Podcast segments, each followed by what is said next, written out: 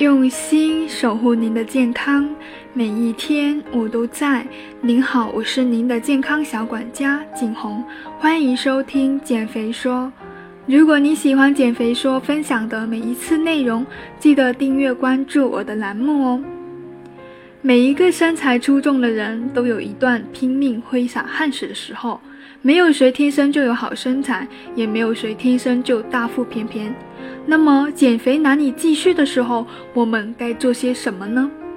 我们先来了解一下，一般减肥坚持不下去的原因有哪些。这是我从一些减肥的朋友中收集过来的。他们说，减肥压力过大，容易适得其反。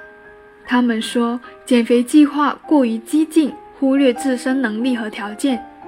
他们说，减肥效果不明显，越来越没有信心坚持下去。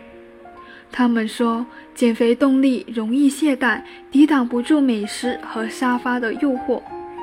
他们说，减肥路上太过孤单寂寞，一个人难以坚持，等等等等。总之，减肥是一场持久战，导致减肥失败的原因有很多。但是，别总只看到别人光鲜的减肥硕果，而不知其背后的努力。说到底，能否成功瘦下来，还在于你开始减肥时的初衷是什么。你刚开始为什么要减肥呢？此外，关于减肥，其他人能帮助到你的很少。更多关于运动和饮食这减肥的两大任务呢，你需要自己用心去行动。那么，针对上述所说导致你减肥坚持不下去的原因，我们有什么更好的方法来解决呢？今天我将给你七个小建议，来解决你减肥坚持不下来的问题。第一个建议：当你减肥坚持不下去的时候，制定一个减肥目标，把你的减肥计划。挂在每日都能够看见的地方，时刻督促自己，时刻提醒自己，时刻鼓励自己：“你行的，你也可以变成你想要的身材。”第二个建议：当你减肥坚持不下去的时候。拍照片记录整个减肥的历程，分阶段记录下自己的进步，利用各种健身 APP 或者笔记记录每天训练的项目和运动感言，这可以极大提高你的成就感，并帮助你时刻了解自己身体的各项指标，每天设定新目标，不断的挑战自己。第三个小建议：当你减肥坚持不下去的时候，加入到减肥团体中，强迫自己去运动、去竞争。